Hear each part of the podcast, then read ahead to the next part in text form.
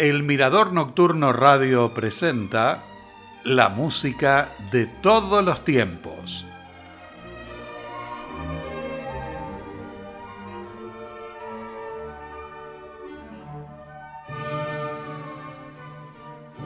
Comenzamos el tercer programa dedicado a la música barroca en Italia con nuestro saludo de bienvenida.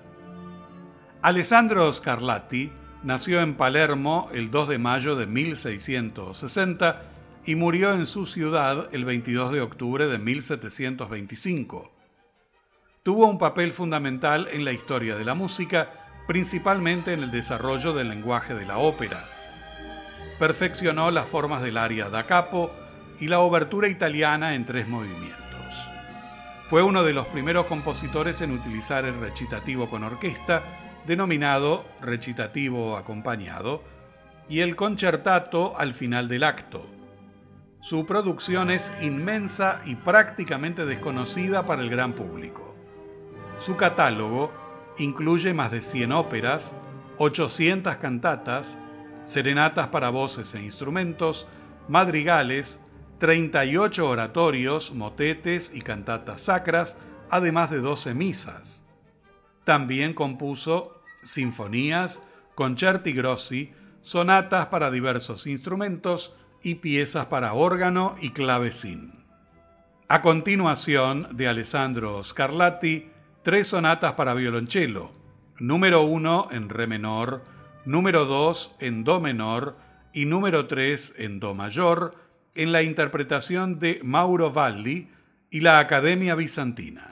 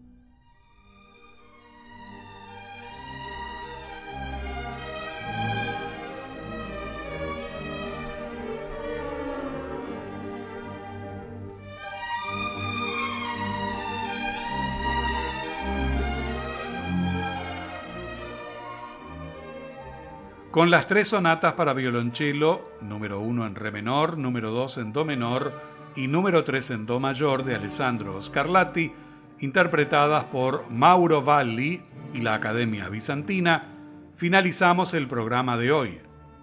Los espero el martes que viene con el último programa dedicado al barroco italiano. Hasta entonces y muchas gracias.